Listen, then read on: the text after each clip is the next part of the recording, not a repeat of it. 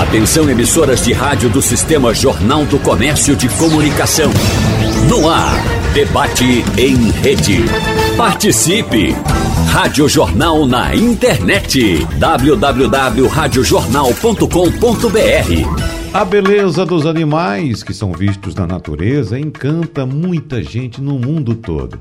Mas ter espécies em casa exige cuidados especiais e, em muitos casos, a observação de leis específicas. Portanto, no debate de hoje, vamos conversar com os nossos convidados sobre rotinas e condições necessárias para a criação doméstica ou comercial desses animais e, claro, o que é que diz a lei a respeito da criação de animais no ambiente doméstico em cativeiro. Por isso, agradecemos a presença aqui em nosso debate do zootecnista Cleiton Cabral, mais uma vez vem trazendo aqui sua diversidade de animais que ele uh, cria, que ele, eu não sei se chega tem reprodução também na Fazenda Califórnia, tem, Cleiton, tem, tem também, né? Ah? Bom dia a todos. Bom dia. Bom dia uhum. a todos.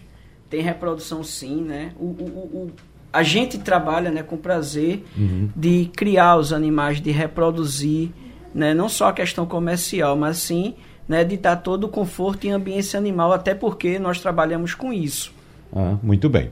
A presença também aqui, mais uma vez, do biólogo Robson Garrido. Já fazia um tempinho que você não aparecia por aqui, né, Robson? Pois é, é Wagner. Bom é. dia. Que Bom prazer. Dia. Uhum. É, eu acho que depois da, da pandemia eu ainda fiz dois debates com o Geraldo, mas de casa, né? Uhum. Presencial, acho que já tinha mais de dois anos que eu não vim aqui. É, e você está usando máscaras, né? Aliás, sim. máscara, Isso. porque você. Não sei se você está assustado com a nova onda de Covid aí, né? Tô, tô uhum. sim, porque tem muitos casos de Covid e inclusive no, no meu prédio. Uhum. E eu não estou com nenhum sintoma, ninguém na minha casa está, mas para evitar. Por prevenção. Por prevenção. É gente, bom. É bom. Exatamente. Aliás, a gente tem que ter esse hábito, né, Exato. Robson? Né? Essa, o, o, Brasil, infelizmente, não só o Brasil, o mundo vai ter que conviver um bom tempo uhum. com essas é, vai e vem dessas ondas da, da Covid. Exatamente. E, e que as pessoas precisam se vacinar uhum. e em momentos como esse, onde aumentam os casos, aumentar os cuidados e um deles, o mais simples que a gente pode fazer é a utilização da máscara. Exatamente. Já não é mais aquele bicho de sete cabeças que era no começo da pandemia. Hoje a gente sabe, já se habituou a usar máscara. Sim, né? tem, tem é. algumas pessoas que resistem, mas a maioria eu acho que usa. Uhum, muito bem.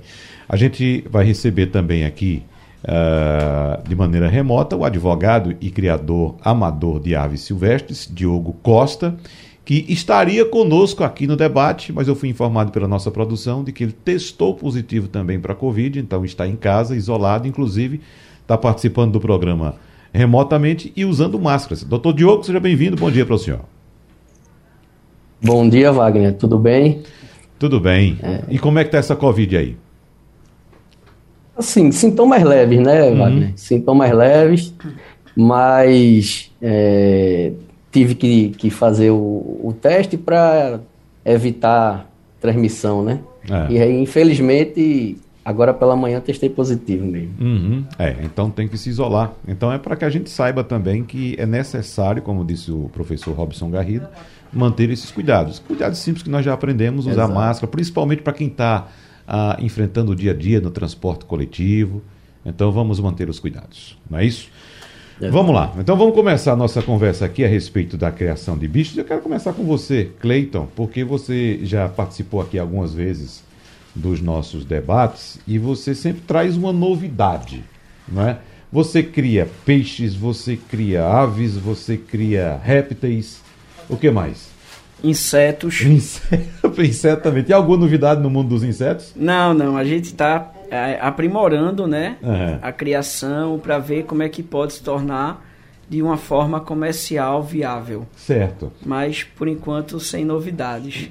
Então você acha que está pensando um pouco mais à frente, né? Isso. Eu não, eu não tenho, assim, informação, a não ser que eu esteja sem essa informação ou desinformado, de alguém que já esteja batendo a sua porta lá procurando inseto para comprar. Ainda não. Não, ainda não. Uhum. Ainda é muito embrionário, né? Sei. Um, uma criação dessa para você viabilizar comercialmente é uma pesquisa de cerca de dois anos. Uhum. Então você vai ver a questão da reprodução, depois você vai ver, estudar como é que deve embalar, como é que deve transportar, entendeu? Já porque o inseto é um animal resistente.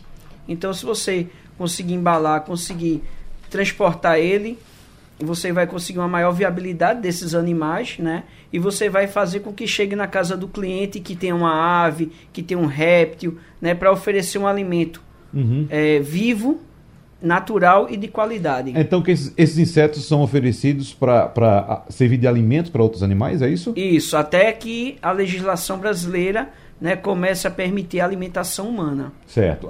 Então é para alimentação. Porque, Isso. por exemplo, quando você falou inseto, eu pensei em inseto como criar mesmo inseto por, por, pelo fato de alguém gostar de inseto. Porque na China, na China as pessoas criam alguns insetos, né? Inclusive grilo. Veja só, como é que para que você crie um grilo, tem uma gaiolinha de um grilo, as pessoas têm o hábito de criar um grilo em casa na China.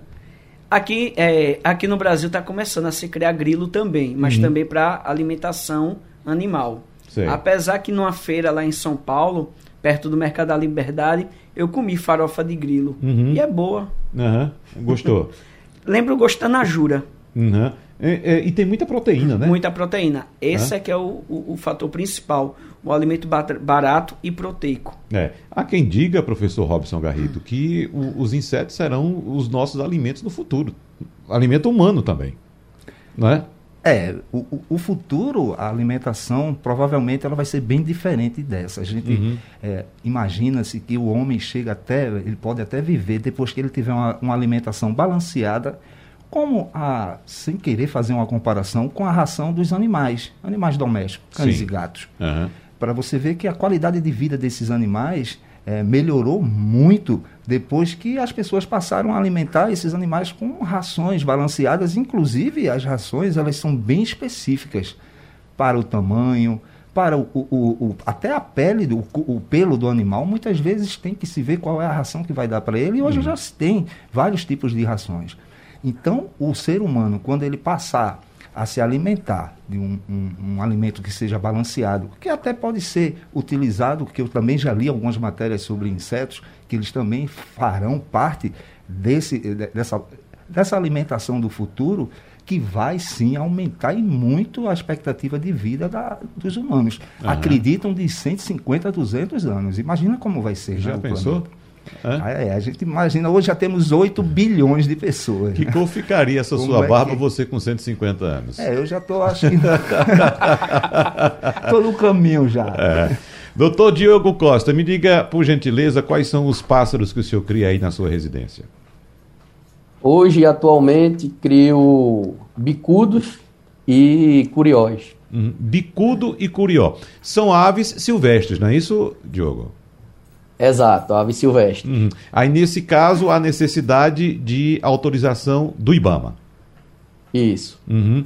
Tem, tem, que existir né, autorização, tem que, ser, você tem que ser autorizado pelo IBAMA, ter inscrição no Cadastro Técnico Federal, autorização para poder criar. Certo. Agora, o que é que diz a legislação nesses casos especificamente? Eu estava até lembrando agora há pouco com o professor uh, Robson Garrido que no meu tempo de criança no interior isso era muito comum. A gente não tinha informação de lei, de proibição de criação. A gente ia na feira, procurava lá, tinha todos os passarinhos ali daquela região. Então, galo de campina, canário, azulão, é, é, papa-capim, é, patativa, que chama também golinha lá no interior. Enfim, tudo, tinha tudo. E ali Exato. a gente chegava na feira, a céu aberto, na frente de todo mundo, a gente comprava um passarinho com a gaiolazinha, levava para casa, né? E isso a gente fazia. A, o, professor Robson até me disse, ó, a lei existe desde a década de 60. Mas a fiscalização só veio apertar mesmo nos tempos mais recentes, né, doutor Diogo? Isso, exato, né? Com a predação, é, as fiscalizações tendem a se, serem intensificadas e cada vez mais é, tem, tem que haver né, esse tipo de regulamentação para a criação, entendeu? Uhum. Certo.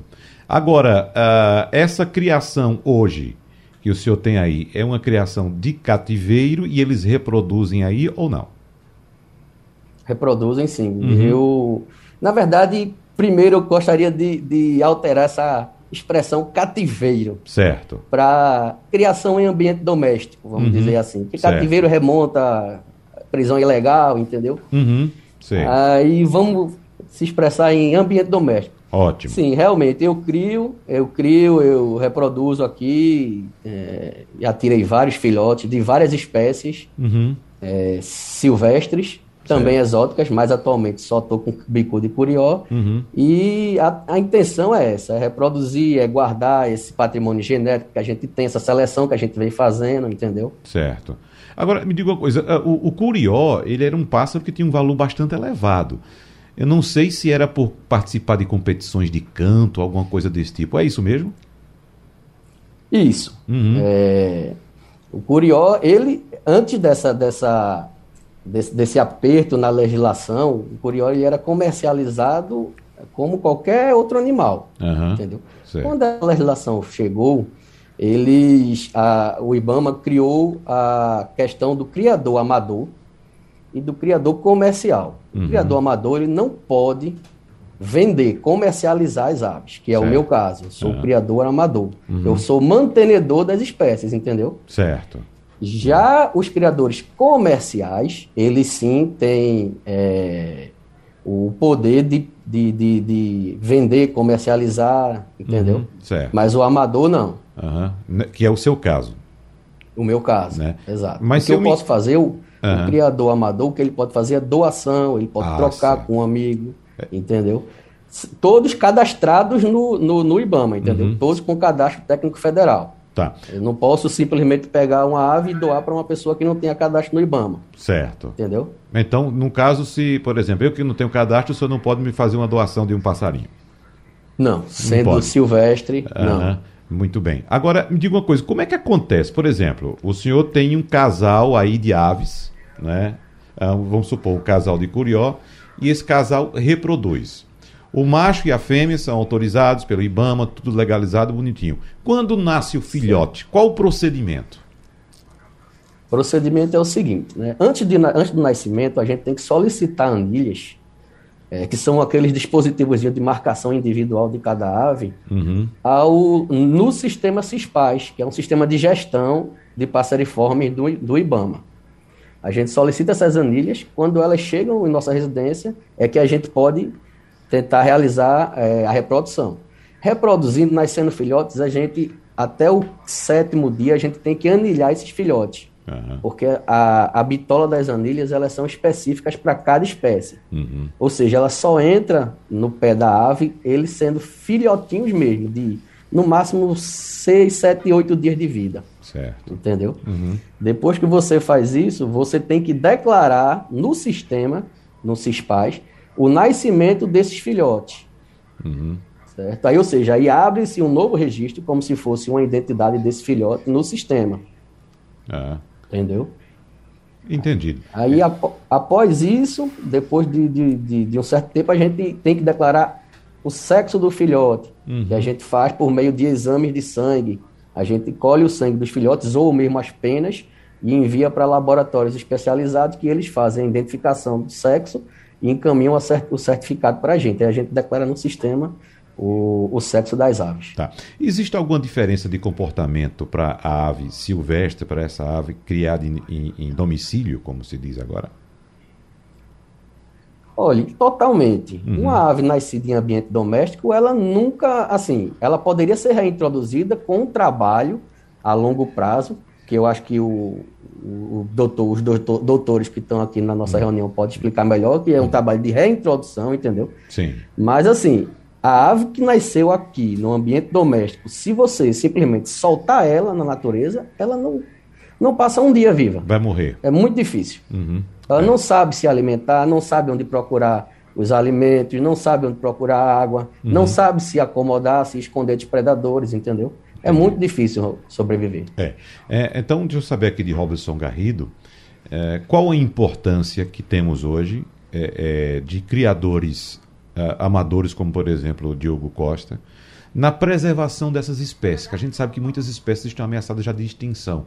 Então, claro, tendo um ambiente controlado dentro da lei, existe também, Robson Garrido, essa importância do criador na preservação da espécie? Wagner, eu vou dar uma opinião que talvez não agrade, inclusive, os colegas que estão participando, mas eu uhum. sou totalmente contra qualquer tipo de criação de animal silvestre, uhum. seja ele já de cativeiro ou não, uhum. ou aquele que é retirado da natureza. Né? Isso acontece, infelizmente, é, o Brasil ele fornece para todo o planeta 15% de todos os animais que são traficados saem daqui da nossa fauna. E animal silvestre, como animal doméstico, é um hábito que gera sofrimento ao animal. Uhum. Independente dele ter nascido lá num, num, num criadouro legalizado, fiscalizado, mas esse animal ele vai sofrer durante toda a vida dele. Independente do criador dar todas as condições de alimento, mas o principal ele não vai ter, que é a liberdade de expressar o seu comportamento, inclusive funções ecológicas na natureza. A retirada desses animais, elas trazem um desequilíbrio imenso, porque quando você tira uma espécie, ela vai deixar de fazer o papel dela. Por exemplo, o Brasil, quando ele foi descoberto, os europeus chegaram aqui, eles ficaram encantados com a nossa fauna, principalmente as aves. Os papagaios, as araras. Inclusive, nas primeiras décadas, o Brasil era chamado de Terra dos Papagaios. Depois ele foi mudando de nome até chegar Brasil. E os europeus, quando chegaram aqui, eles perceberam que os índios que moravam aqui já tinham esse hábito de criar animais silvestres como animais domésticos ali na aldeia deles. Claro que não dá para a gente comparar com hoje, uhum. como os índios criavam esses animais. É bem diferente. Mas eles perceberam que eles também faziam isso e os europeus já tinham esse costume. Eles já tinham esses animais lá como animais domésticos. E eles foram retirando esses papagaios, essas araras, e essa população ela foi diminuindo. Recentemente foi apresentado um estudo da WWF que mostra que desde 1970 até 2016, nós já perdemos 68% das populações de todos os animais. Você imagina o desequilíbrio que isso causa. Uhum. São vários fatores, desde a perda do habitat, né, que é, é, o desmatamento, que é o maior causador das mudanças climáticas, tudo está relacionado. O desequilíbrio vai gerando todo esse processo. Então, eu sou contra, mesmo sabendo que tem alguns trabalhos que realmente conseguem é, tirar alguns animais da lista de animais ameaçados até um animal que hoje está sendo reintroduzido, uhum. como ararinha azul. É, porque há trabalhos de, de criadores também, é, claro, repetindo sempre, dentro da lei, Sim. que fazem esse movimento. Né? A, a espécie ameaçada de extinção ela é reproduzida domesticamente ou então de maneira profissional e depois há o trabalho de reintrodução na natureza, que é um trabalho difícil, inclusive, Muito. como bem disse Diogo, né? Que às vezes o animal não consegue sobreviver se ele não for uh, uh, uh, muito bem, digamos, treinado. Eu não sei qual é o termo técnico, mas treinado para sobreviver. É um treinamento. Um treinamento verdade. mesmo, não é isso? É, uhum. porque ele vai ter que buscar o alimento. A diferença do animal silvestre para um animal doméstico é justamente essa. O animal silvestre ele não precisa da nossa ajuda, de maneira alguma.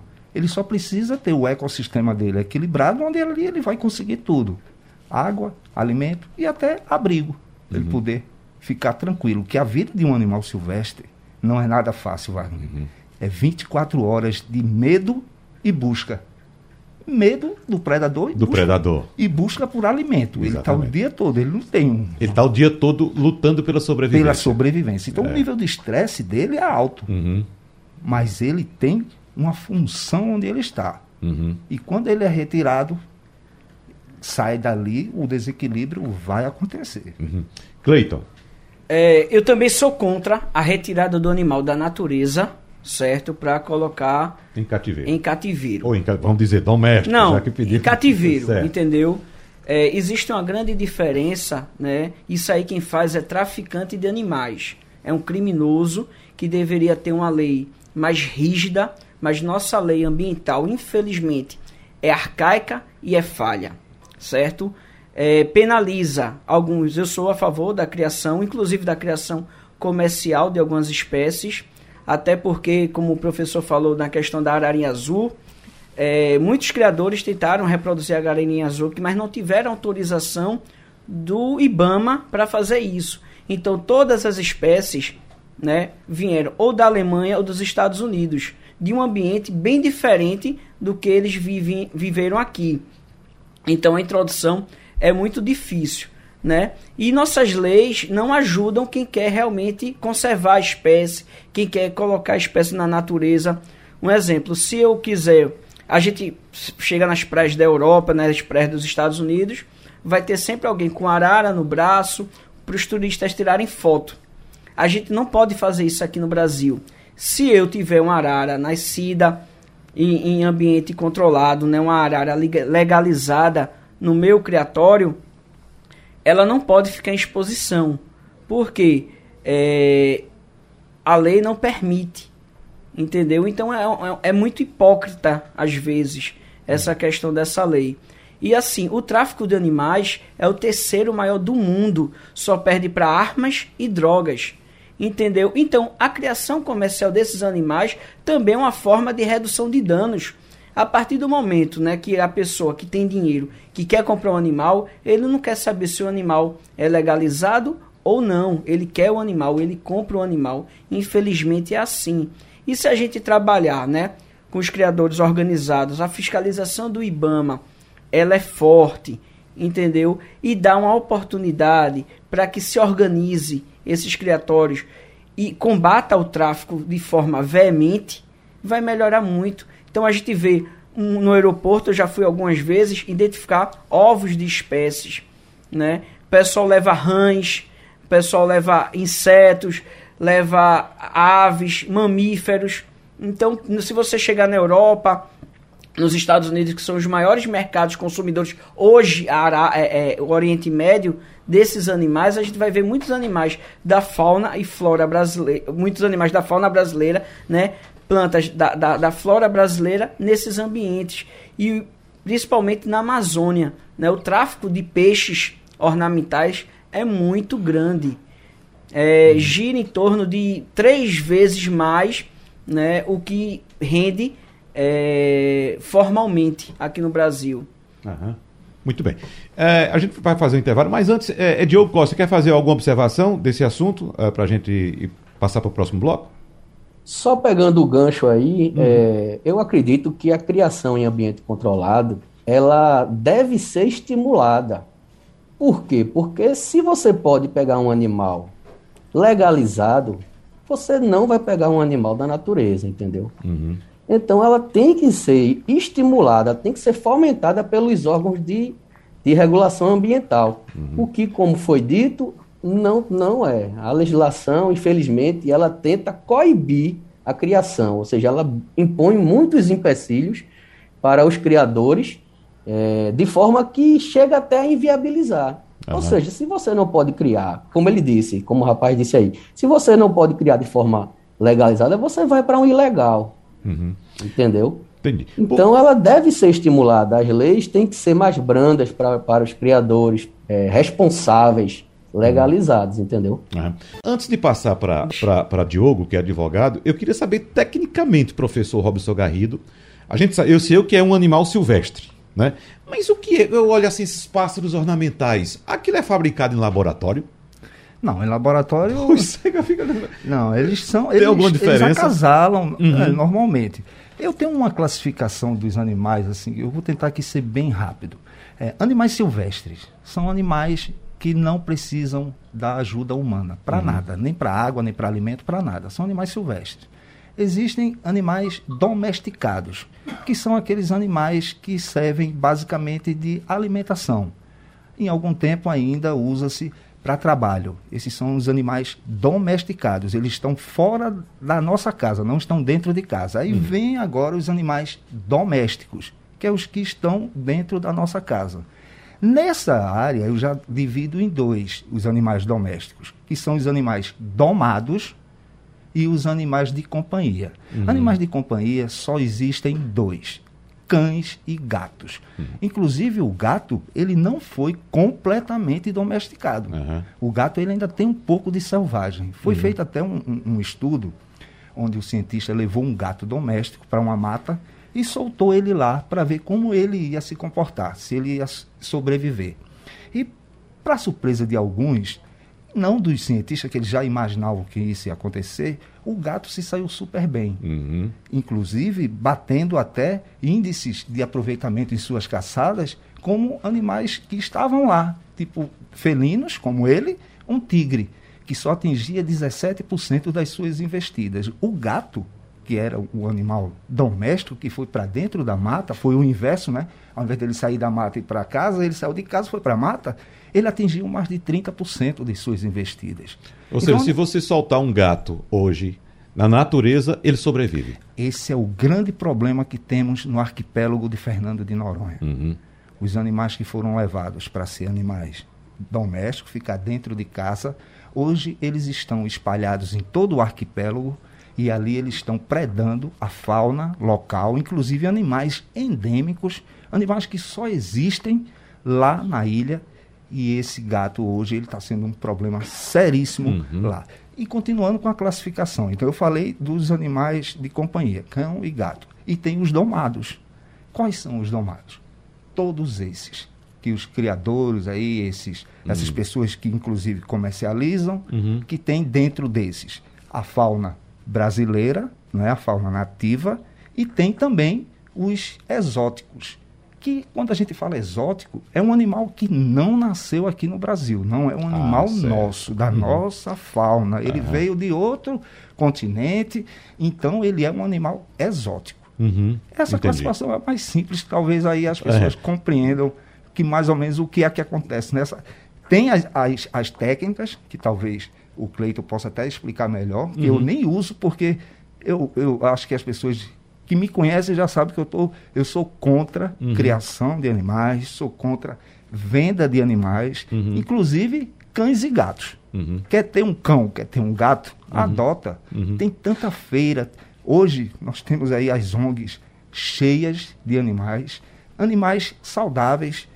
O meu cachorro, ele é um vira-lata que veio de uma ONG e eu só digo a vocês, não compre animais. É, o meu gato, no caso a minha gata, foi, a- foi eh, eh, um presente de Clayton que me indicou para uma ONG, né, exatamente nesse mesmo caminho, né? A gatinha estava lá abandonada e hoje ela vive lá com a gente. É verdade. E a responsabilidade, né, quando a menina da ONG falou, Aham. é na criação. Porque é o seguinte, vai, né? Estima-se que gatos domésticos, só os gatos domésticos, abatem cerca de 10 bilhões de animais silvestres por ano. Uhum. 10 bilhões, ou seja, tem que ter uma responsabilidade também das pessoas que têm esses animais de companhia. Porque pode causar esse desequilíbrio ambiental que foi citado pelo professor. Os né? gatos de Fernando Noronha, como o professor bem citou, eles já estão é, no processo de hibridização, é, ficando híbridos. Uhum. Então está tendo um, é, criando uma espécie endêmica de gatos só de Fernando Noronha.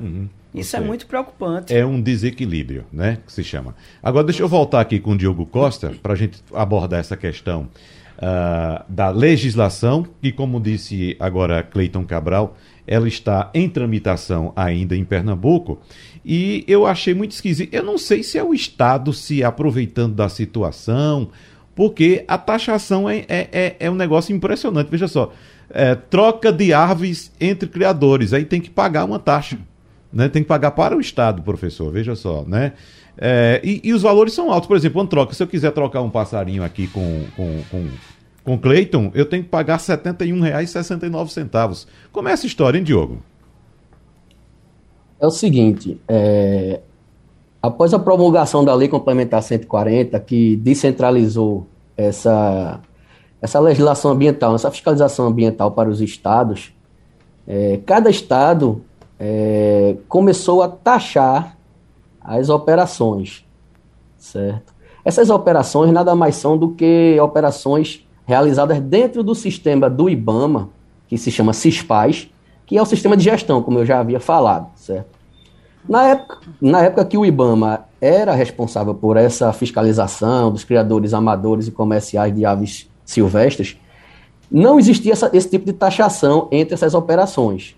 certo? Existiriam, existiam só dois tipos, se não me engano, transferência de aves entre estados, que ocorre quando eu quero transferir uma ave para um criadouro de outro estado, aí ele gera uma guia, e uma licença anual que era uma coisa que era bem irrisória, um valor de, acho que era 30 e poucos reais, que era como se fosse a licença de operação anual, entendeu? Só que, quando é, é, esse, essa responsabilidade passou a, ser, passou a ser do governo do estado de Pernambuco, foi criada em 2019, criada e aprovada em 2019, uma lei é, taxando essas operações realizadas única e exclusivamente no sistema de gestão do IBAMA. Uhum. E como você falou, não são taxas baratas, entendeu? São taxas caras. Para fazer uma transferência de ave, eu quero transferir uma ave para um colega meu, eu uhum. tenho que pagar R$ 71,69 por ave. Uhum. Entendeu? Por é, ave. É, e... Se eu fizer, se eu declarar um nascimento, se eu conseguir reproduzir, ou seja, se eu estiver preservando a espécie reproduzindo, eu tenho que pagar R$ 96,00 e R$ 96,00, 95 reais e 50 centavos por ave que nascer na minha casa. Sim. Uhum.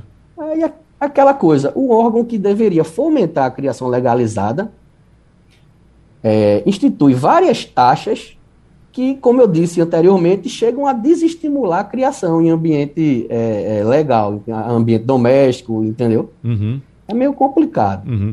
É, e como você tem que registrar a ave, então você fica praticamente, é, é, é digamos assim, sem alternativa. Né? Tem que registrar Exatamente. e você tem que fazer esse pagamento. E as taxas são altas. Você citou uma taxa só, pra, parece que a mais baixa é essa, R$ 71,69. Tem coisa aqui Isso, que passa, passa, chega perto dos 30 mil reais. Né? Mas aí depende do animal, não é, Wagner? É, não, depende, são classificações, né? Esse, são classificações. Esse é o grande aí. perigo, Wagner, uhum. desse, desse, comércio de animais. Uhum. Né? Porque, de uma certa forma, isso vai fazer com que os traficantes se aproveitem dessas oportunidades e aí animais que são retirados do ambiente dele vai ser usado como animais claro que com a fiscalização boa, um país que tivesse uma boa fiscalização, isso não iria acontecer. Uhum. Mas sabemos que o Brasil, além de ter uma legislação com penas brandas, nós temos uma fiscalização muito fraca. Você não vai conseguir. Eu, por exemplo, no bairro que eu moro, eu ando pelo bairro e eu vejo diversas gaiolas expostas como se fosse um troféu uhum. na frente das casas. E isso vai de encontro à legislação em nenhum momento o poder público faz nenhuma ação. Uhum. E isso só estimula. O tráfico de animais, como o Cleiton falou, é o terceiro maior, de uhum. uma maior contravenção do mundo. Só perde para drogas e armas. Uhum. Isso gera muito dinheiro para essas pessoas. E como a nossa lei é branda, os crimes são todos afiançáveis, o que é que acontece? É o crime, nesse momento, compensa. Uhum. E além disso, além da gente perder muito da nossa fauna para o tráfico, tem outra questão que pouco se fala no Brasil. São os animais que morrem, animais silvestres, que morrem atropelados. Nós temos as rodovias no Brasil com um número gigante. Estima-se que mais de 400 milhões de animais morram por ano nas estradas brasileiras. Uhum. E isso contribui para aquilo que eu falei no início, a diminuição das populações desses animais. É, é um caso que tem que se levar em conta, porque quando a gente perde a fauna, junto da fauna vem a flora. Muitos animais são dispersores de sementes, principalmente essas aves, que são usadas por muitos como animais domésticos. Uhum. Elas, ao invés de estar fazendo o papel dela, né, liberando essas sementes e fazendo o reflorestamento natural, nós não teríamos hoje, talvez, a situação que o planeta se encontra, uhum. com a, as mudanças climáticas batendo na nossa porta. É. Na... Ô, Cleiton, é, pois não quer concluir, professor? Não, foi ele. Não, é, é a questão da tributação, quer citar ainda, porque é, é, me parece que é uma preocupação maior, professor, em tributar a atividade do que proteger, por exemplo, a natureza. É bem uhum. isso mesmo. Assim, não tem uma lei globalizada mesmo, né? Que vai proteger a questão dos animais que estão na estrada. Os animais que são traficados, né? Chega 90% morrem durante o transporte, porque é feito transporte de forma precária, de todo jeito. E não tem uma, é, coloca o animal, uma grande quantidade de animais uhum. num recipiente pequeno, justamente para facilitar o transporte. Então, tem que ter tudo isso, uma visão geral e global, né, para não ser nem 8, nem 80, procurar um meio termo para a gente tentar proteger essas espécies, porque Wagner é muito importante, né, é, nossos filhos, nossos netos conhecerem esses animais, né, saberem como viveu, né, lá mesmo a gente, eu estava falando para o professor um pouco antes que tem, eu sou um criador de galinha que tem uma família de raposa que ronda por lá, né, que aparece jiboias, outros animais, porque a especulação imobiliária fez com que crescesse e ali se tornou uma ilha que infelizmente, aí eu digo infelizmente, né, a gente tem que dar um suporte para que esses animais não saiam para a área urbana, né, e até por ignorância das pessoas, como já aconteceu, né, que mataram um, um porco espinho, né, um quandu, para comer então, assim, existe muito isso ainda. Então, a preocupação é que a lei seja mais globalizada, seja uhum. atualizada, certo? A gente precisa da atualização de uma lei e que seja um meio termo para que a gente pudesse construir paulatinamente ao longo desses anos e fazendo as mudanças, né? Com o, o, as mudanças comportamentais. Uhum. Ô Wagner, é, é bom a gente lembrar que o 70% da população brasileira vive vive em área de mata atlântica. Se você pegar toda a população, ou seja, 70% está nessa área de mata atlântica. Hoje a gente convive, a gente convive com animais silvestres no nosso quintal. Eu mesmo tenho a presença, eu moro num bairro, eu moro em Piedade, extremamente urbano, mas vez ou outra eu vejo sagui, eu vejo várias aves de rapina, desde gaviões até o, alguns falcões, uhum. como o carcará, o quiriquiri. É muito comum esses animais. Iguana, vez ou outra alguém liga para mim, ó, oh, apareceu uma iguana aqui no uhum. meu quintal. Ou seja, esses animais eles estão dentro da praticamente dentro da nossa casa. Uhum. Mas aí é que eu, eu volto a lembrar isso. A nossa convivência com eles pode ser assim, dessa forma, mas nunca eles presos. Uhum. Porque quando você pega um animal e prende esse animal, você tira ali o comportamento dele, natural dele. Mesmo ele estando numa área urbana, uhum. você vê um carcará, ele está ali vivendo, ele está fazendo o comportamento natural dele, ele está predando. Ele é um predador até, inclusive, dos ratos. Se você vê um carcará, algum animal desse, ele pode estar tá ali fazendo um papel bom para você. Fazendo uma limpeza. Uma limpeza. Uhum. Então, é. as corujas, que têm hábito noturno, uhum. elas são predadoras desses ratos. Uhum. Para fechar esse bloco, deixa eu saber se Diogo, acho que Diogo levantou a mão para fazer alguma observação aí, Diogo, porque o professor Robson Garrido eh, levantou questões importantes, por exemplo, gaiolas expostas às vezes de criadores não autorizados, né? E esse aí não vai pagar essa tributação, Diogo, enquanto que o, o criador legalizado né, tem que arcar com, com esse custo tributário. Mas eu queria saber de você também se há um acompanhamento da tramitação dessa lei e em que pé está, Diogo? É o seguinte, é, Wagner, é, voltando só essa questão da taxação, essa taxação ela é realizada em cima de criadores amadores, que uhum. não tem viés político com sua criação, que é pior ainda, entendeu? Uhum. A taxação dos criadores comerciais é outra, isso já são impostos. Essas são taxas que são criadas em cima de, de, de, de é, criadores amadores que não têm condições, não, tem, não, não, tem, não podem comercializar suas aves, entendeu? Uhum. Em relação a essas gaiolas, é, muito provavelmente são criadores ilegais, certo? Que expõem suas gaiolas é, na frente de suas casas, tal. Você sendo criador legalizado, você pode, você pode estar é, tá em praças com suas aves, entendeu? Uhum. Você pode participar de torneios, de eventos, entendeu?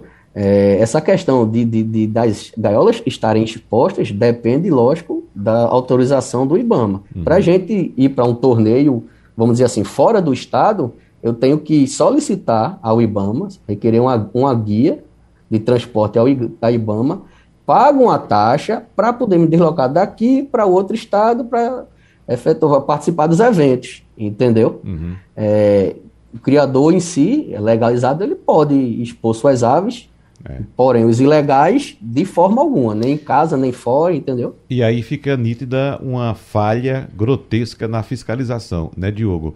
Que teve até um, um, um, um episódio que viralizou na internet, não sei se você lembra o negócio do o, o rapaz do Papa Capim, Sim. Você lembra que ele tinha o Papá Capim que cantava, né? Que ele Isso. ficava na mão. Ele ficou famoso. Ele ficou famoso, rodou muito, mas veja só, depois de algum tempo foi que o Ibama foi notificar o rapaz, é, né? Que ele estava cometendo um crime ambiental, não foi, Diogo? Lembra dessa história?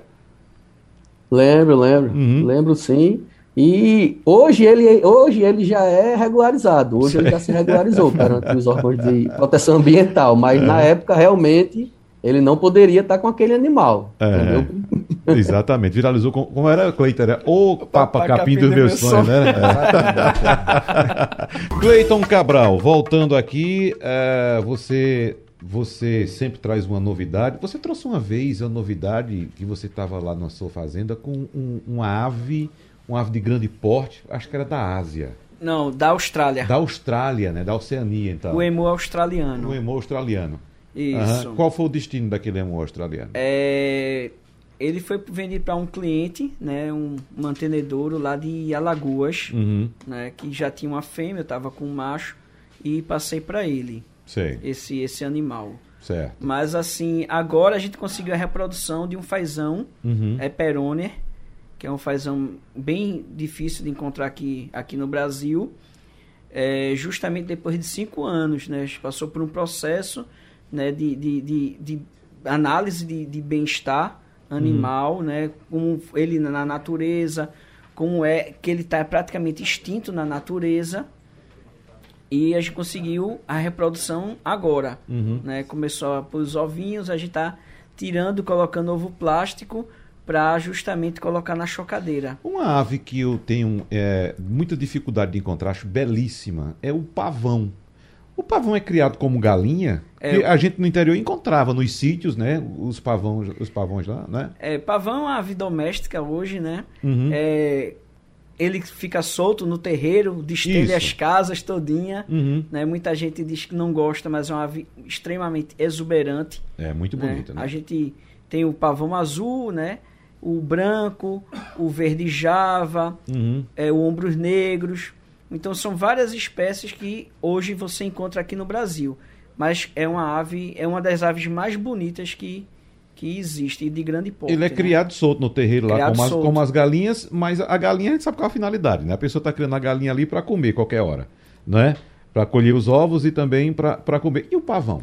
Pavão, além da É cria... só para observar? Não, além da criação ornamental, né, tem a questão das penas, uhum. que muita gente acha que o pessoal arranca as penas para vender no carnaval, mas não, coincide com a época da muda das penas do pavão, ser em, em novembro, dezembro para janeiro, a gente coleta essas penas. Elas caem. Elas caem, porque ele Sim. faz essa muda. Então o pavão até é, ele começa a idade reprodutiva com dois anos, então até atingir o auge né, do, do, do leque dele, que chega a mais de dois metros, vai se passar sete anos para chegar nesse auge. E todo ano vai mudando as penas, vai caindo e vai nascendo novas. Uhum, muito bem. Diogo Costa, já recebi a informação aqui que tem um pessoal aí lhe acompanhando, do, os criadores, que vão fazer um movimento aí para tentar modificar essa lei. A gente está terminando já, eu queria que você deixasse seu último recado aí, sua última participação no programa, agradecendo já também sua participação aqui, Diogo. É o seguinte, Wagner, é, essa questão da taxação, como eu disse, ela meio que inviabiliza, certo? Essa uhum. taxação, ela se iniciou, essa lei é, que criou essas taxas se iniciou, é, começou a vigência em, em 2020, no início de 2020, coincidindo com a, o período de início da pandemia. Essas taxas elas não foram cobradas pelos órgãos ambientais, certo?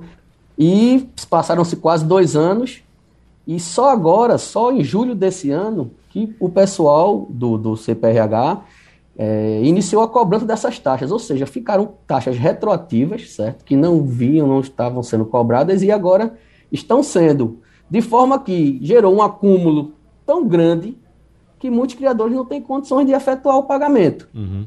entendeu? E isso também gerou uma consequência que foi o bloqueio de quase mil, 15 mil criadores no estado de Pernambuco. Uhum. Estão bloqueados porque estão devendo essas taxas que não estavam vindo sendo cobradas e agora se iniciou se iniciaram as cobranças. Entendeu? Ah. Ou seja, a gente está tentando. Mas é uma questão é, definitiva ou, ou, ou, ainda passa por, por, decisão da Assembleia Legislativa?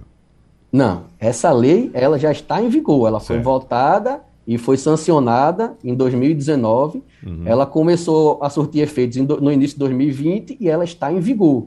Uhum. Certo? A gente está tentando, junto ao CPRH, alguma forma para tentar minimizar é, essas taxações, esses débitos, entendeu? Para tentar desbloquear os criadores, para continuar a reprodução, continuar os eventos, entendeu? É. Mas, é, infelizmente, o CPRH é um órgão do Estado. Ele tem que cumprir o que determina a lei. Uhum, claro. Tá entendendo? Bom, uh, Robson Garrido, uh, o tempo passou e a gente não falou a respeito de uma atividade muito, muito forte sua, que é em relação aos animais marítimos. Né? Eu acompanho sempre seus vídeos, postando na praia, você trazendo curiosidades e tal. Então, vamos fazer o seguinte: amanhã a gente vai discutir a respeito da vida marinha no Debate Cidade. Eu já convido o nosso ouvinte para lhe acompanhar amanhã no Debate Cidade, às 10 da manhã.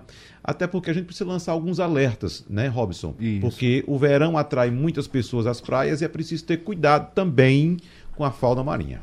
Exatamente. E é? lembrar que nós estamos indo lá para o ambiente deles. Exatamente. É? A gente é que está invadindo o ambiente desses animais. Por isso que eu não uso o termo ataque de tubarão. É. Eu uso incidente ou então ataque não provocado por tubarão. Uhum. Porque ninguém vai atacar você daquela forma. Uhum. Né? O animal ele está, na verdade, se defendendo, defendendo, defendendo o território dele. É. Então é importante falar sobre essas questões na área do nosso litoral aqui, que é bem forte. É. Eu até encontrei uma vez, Robson, só para a gente fechar, uma pessoa fora daqui, foi no Sudeste, comentando, tinha acabado de acontecer um incidente com o tubarão, como você está citando, e a pessoa comentando, rapaz, que coisa absurda aquilo lá em Boa Viagem, lá que vocês têm de a, ataque de tubarão. Eu disse, amigo, não é absurdo, não. Para mim seria absurdo se fosse ataque de um leão, tivesse um é, elefante ali naquela região, porque ali é um ambiente dele. É então ele atacasse alguém na areia, né? Exatamente. Aí sim, aí era um ataque. Aí seria, sem dúvida. É então, verdade. amanhã a gente se encontra no Debate Cidade para falar sobre essas coisas, tá Combinado, certo? Valeu. Obrigado, então, a presença aqui do professor. Uh, biólogo Robson Garrido. Quero agradecer também ao advogado e criador amador de aves silvestres Diogo Costa e também ao zootecnista Cleiton Cabral, mais uma vez com a gente aqui. Sempre que tiver novidade por lá, algum bicho, avisa a gente aqui pra gente, certo? Bater um papo, tá Obrigado certo? Mesmo, Obrigado Wagner. Até uma próxima. E até a próxima. Ah, vamos começar semana que vem a exposição Isso. de animais. Você vai expor, né? Eu não vou expor, mas uhum. assim, vai ter muita gente, vai ter muitos animais interessantes. Eu acho que é um ambiente, né? Seria bom, né? Convidar todos aqui, em nome do, do presidente Delmiro, a uhum. participarem lá desse ano da exposição de animais. Exposição nordestina de animais. De criadores. Qual é a edição? Você não lembra? lembro. Eu já fui para tantas que eu não lembro também qual. É.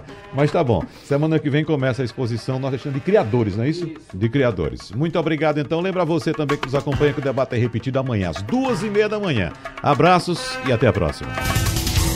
Sugestão ou comentário sobre o programa que você acaba de ouvir, envie para o nosso WhatsApp 99147 8520.